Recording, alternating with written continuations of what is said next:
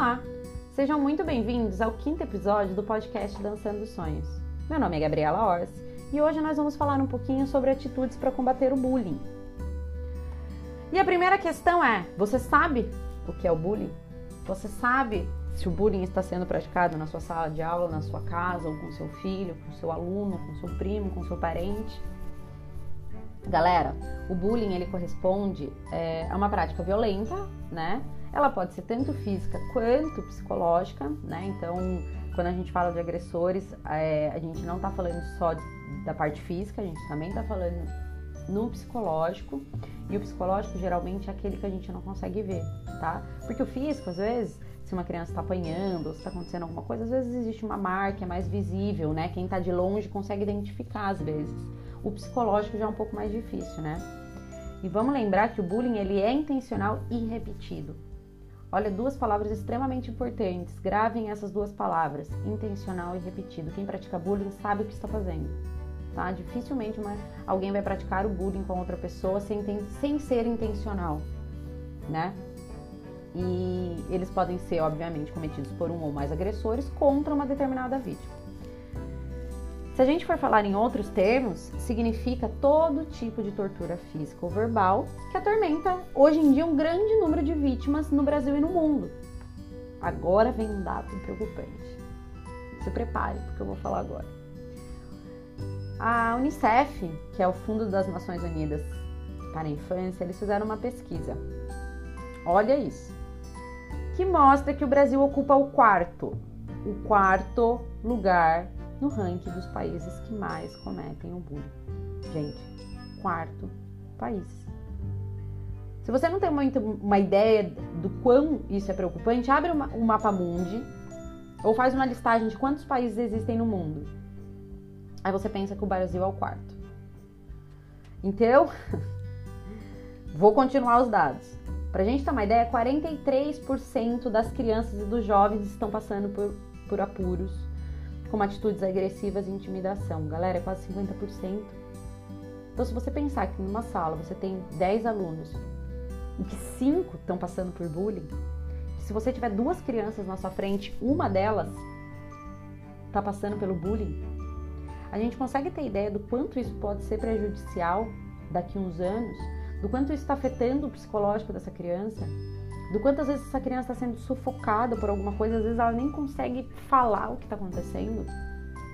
O quanto a observação da gente como pais, professores, enfim, é importante nesse momento para a gente ver se, se, a nossa criança está tendo alguma atitude diferente, se essa criança está mais calada, se essa criança de repente está um pouquinho mais agressiva, o que está acontecendo, né?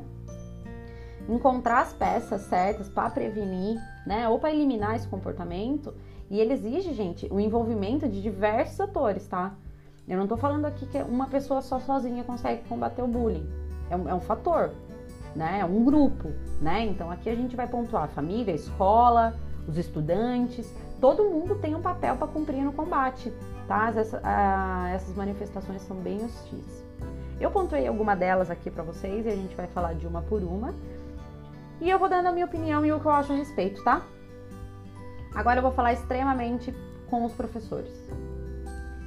A gente precisa falar desses assuntos em sala de aula. Seja qual matéria você aplique. Seja você professor de educação física, de balé, de português, professor de sala, né, de infantil. É fundamental que a gente, como professor, converse com naturalidade, explique o que é o bullying, né? Quais são as consequências do bullying na vida das crianças. As aulas a gente pode fazer, inclusive, algumas atividades lúdicas, atividades preventivas, sabe? Se você der um Google, se você fizer uma pesquisa rápida, você acha N atividades que você pode estar fazendo dentro de sala de aula, né? Alguns, alguns psicólogos, alguns é, psiquiatras e alguns experts nesse assunto, eles defendem que o tema ele precisa realmente ser inserido no currículo escolar. De tão sério e tão grande tá o número, né? De como esse número ele é crescente, a gente precisa meio que trabalhar agora, justamente para que esses frutos sejam colhidos a longo prazo, porque a gente sabe que o bullying ele não vai parar de hoje para amanhã, então a gente precisa começar a plantar a sementinha nesses jovens para que isso não aconteça mais para frente, né? Número dois, esse tópico aqui, galera, eu acho que é um dos mais importantes, tá? Vou falar uma frase muito pesada, mas que ela faz muito sentido. Pais e professores violentos estimulam atitudes similares por parte dos mais jovens. É aquilo que a gente vem repetindo. Eu já venho falando sobre isso em algum dos meus últimos podcasts. Se você quiser dar uma olhada lá nos últimos que eu falo sobre inteligência emocional. Nós somos exemplos. Você professor, você pai, você primo mais velho, você irmão mais velho. Nós somos exemplos para os mais novos. Eles olham e se espelham na gente. Principalmente quando a gente fala relação de autoridade, que seria pai ou professor. Então, se você é um pai agressivo, se você é um pai violento, obviamente você vai estimular atitudes similares por parte do seu filho. Se você é um pai racista, se você é um pai com falas muito duras, obviamente isso vai ser reproduzido na escola, tá? A gente já sabe, existem dados que comprovam que as crianças elas acabam realmente tendo atividade, atividades, é, atividades similares às pessoas que, que, que são mais velhas na nossa vida, né? Então, a gente precisa ter mais modelos positivos. Isso, né, vai, vai fazer com que o bullying desapareça, porque uma criança que não tem esse exemplo dentro de casa, dificilmente ela vai reproduzir o que ela não sabe, né? Tanto que muitas das vezes das, das crianças que elas sofrem o bullying, é muito difícil até para elas entenderem o contexto. Porque se ela vem de um lar que não é violento, obviamente ela nem responde, sabe? Então, assim, a falta desses modelos positivos colabora muito para o bullying surgir e para o bullying se perpetuar, né? Então, porque é muito comum que uma criança ela seja alvo, seja autora, né? Que ela esteja com dificuldades dentro de casa ou na escola. Então, assim, a gente identifica a criança, mas a gente precisa saber o porquê. Então, assim, uma criança que pratica bullying, geralmente existe essa essas atividades violentas, pode ser por parte de professor, por parte de pai, por parte do cuidador, né? Então é muito importante a gente pensar nesses modelos e ser um, um modelo mais positivo, né? Outro dia, uma amiga minha me indagou. A gente estava falando sobre inteligência emocional e ela falou: Cara, mas como é difícil, né? tipo, você, de repente, como pai, naquele momento, ter uma atitude saudável em relação ao seu filho. Eu falei, a gente faz o podcast, a gente fala sobre isso para, para se plantar sementes, sabe? Para ser um assunto pensado, né? Do tipo, nossa, deixa eu rever as minhas atitudes. Isso já é uma grande mudança, né? Deixa eu rever. Será que o que eu estou fazendo hoje está interferindo na, na, criação do meu filho? Será que o que eu faço hoje eu só estou reproduzindo o que realmente eu também já passei? né? Porque você que é pai hoje, você também já foi filho, né? Então assim, quebrar essas barreiras, né? Eu vou mudar essa minha realidade. Ela tem sido assim na minha família, mas a partir de agora na minha não vai ser mais. E é o seu papel de ter essa escolha. E você pode escolher, né? Desde que isso seja algo consciente. Então é por isso que é tão importante a gente falar e ser repetitivo e realmente colocar esses assuntos em pauta, né? Então, assim, vamos falar sobre isso nas escolas, sim, vamos falar sobre isso dentro de casa, não só quando está acontecendo, né? Vamos, vamos prevenir, vamos tentar prevenir, porque só remediar, não é mesmo? Outra coisa muito importante, respeitar as diferenças, né? Esse é um assunto que provavelmente ele vai virar também um podcast, né? Que a gente vai falar sobre preconceito mas eu vou pontuar ele aqui rapidamente para vocês. Galera, o preconceito ele só traz prejuízo, tá?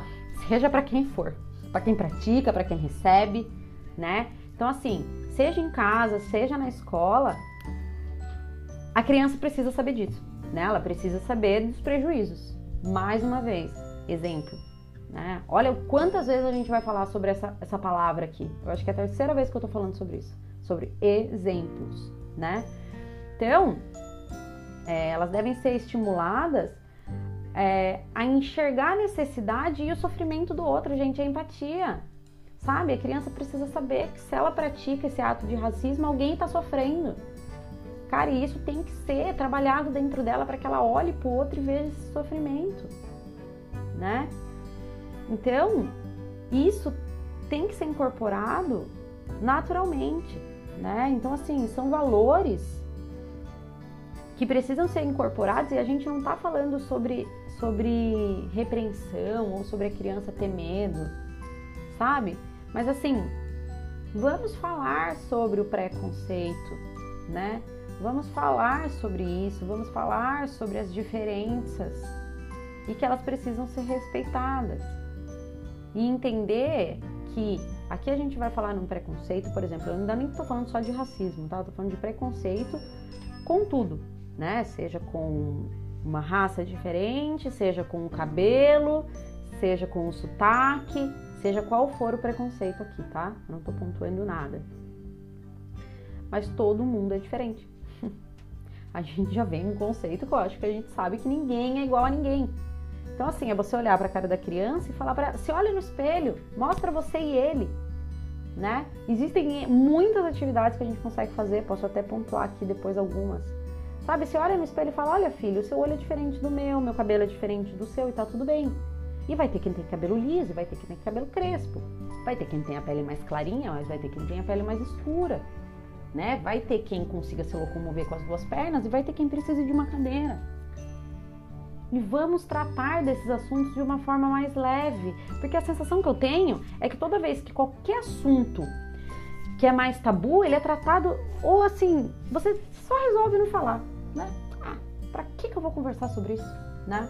E não, galera, sabe? Eu vejo tantos professores, tantas pessoas que às vezes fogem, né? Pessoas que são, né? Que, que sabem, que veem isso acontecendo, por que não? Mais uma vez eu vou pontuar aqui, por que não prevenir, né? Por que, que a gente, na nossa vida, a gente tem mania de remediar? A gente espera acontecer para daí saber o que vai acontecer. Para daí agir. Por que não agir antes, né? Vamos ao próximo tópico, senão vou me prolongar aqui esse áudio, esse podcast vai ficar longuíssimo. Então, outra coisa que é muito importante que eu pontuei aqui para vocês é a gente intervir no ato do bullying, né? Intervir no momento exato e apontar o que tem de errado, tá? E assim a gente vai ajudar a evitar que o problema ganhe muito terreno, né? Ou que fuja do controle e fique posteriormente ainda mais grave. Então, assim, viu o bullying?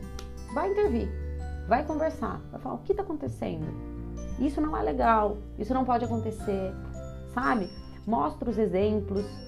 Isso é muito importante, né? Sem contar que isso serve de exemplo para as outras crianças, para que elas também não cometam ou repitam esses comportamentos indesejáveis. Então, assim, viu algo acontecendo, pontua que isso não é bom, que isso não é uma atitude saudável, que atitude ele deveria estar tá tendo com um amigo, né? Aqui a gente vai falar muito sobre atitudes saudáveis e não saudáveis. Não estou falando de atitudes boas e ruins, tá? Então, tem atitudes que são mais saudáveis e tem atitudes que não são saudáveis. Lembrando, galera, que a gente também não pode intervir nesse momento com violência, tá? Então, assim, a violência ela só gera mais violência. É clichê, mas é real, tá? Então, assim, não vamos esquecer disso. Penúltimo tópico, estamos quase acabando, que é muito importante porque aqui eu falei muito sobre como a gente vai combater o bullying, mas eu tô falando muito sobre escola, né? Eu tô falando muito Gabriela como professora, né?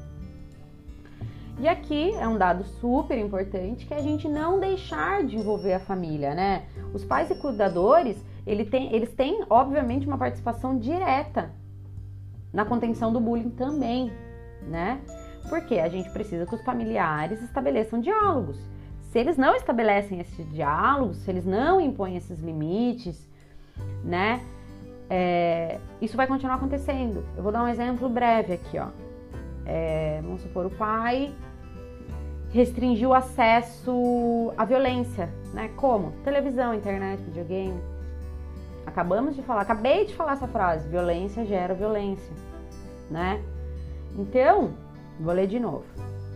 Se os familiares não estabelecerem diálogos impõem limites e restringem acessos a várias formas de violência, na TV, na internet, no videogame, como eu já disse, a criança ela não terá consciência de suas atitudes agressivas, né? Então, obviamente a escola e as famílias, elas precisam se unir em qualquer caso do tipo, né? Houve violência, a escola precisa conversar com os pais, pais precisam conversar com a escola, precisa haver essa comunicação, né? Mas dentro de casa, você como pai também pode evitar muita coisa, principalmente deixar essa criança ver tanta coisa violenta, né? Hoje a, eu sinto que a internet é meio terra de ninguém.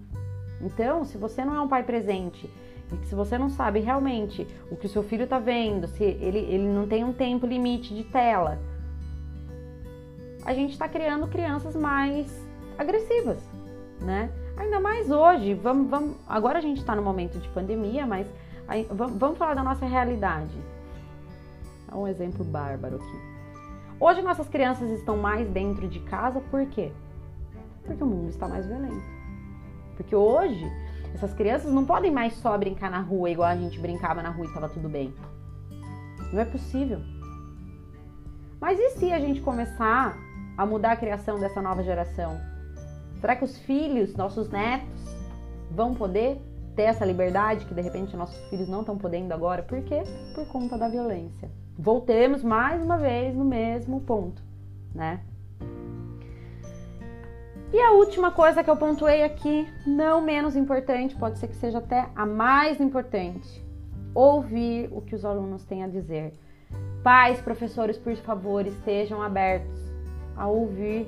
É importante essa criança falar, sabe?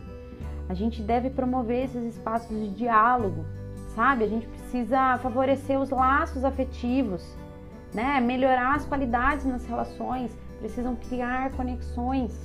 A gente precisa criar conexão com o nosso aluno, com o nosso filho. Eles precisam criar conexões e laços mais afetivos, né? As coisas hoje eu sinto que são muito super, superficiais e não é, né? Uma relação de um aluno com um professor, o professor fica quase um ano com essa mesma criança dentro de sala de aula, né? E como, como que não se cria, né? E a gente precisa fazer nossas crianças também criarem laços entre si, né?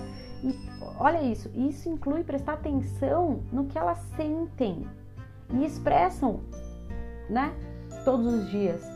Como que essa criança está se sentindo? Como que ela está se expressando? Eu pergunto realmente. Quando eu pergunto como você está, eu realmente quero saber como o outro tá? Ou ela só virou uma questão corriqueira? Voltamos aqui à educação emocional. Não tem como, as coisas estão muito linkadas, tá? Tanto que eu vou repetir mais uma vez. Se você ainda não viu meus últimos podcasts, até o que eu falo sobre balé e, e empatia, ele é muito legal. Revejam. Eu falo sobre educação emocional, falo sobre inteligência emocional, né? Por quê? As principais pistas para a gente identificar o bullying são essas, né?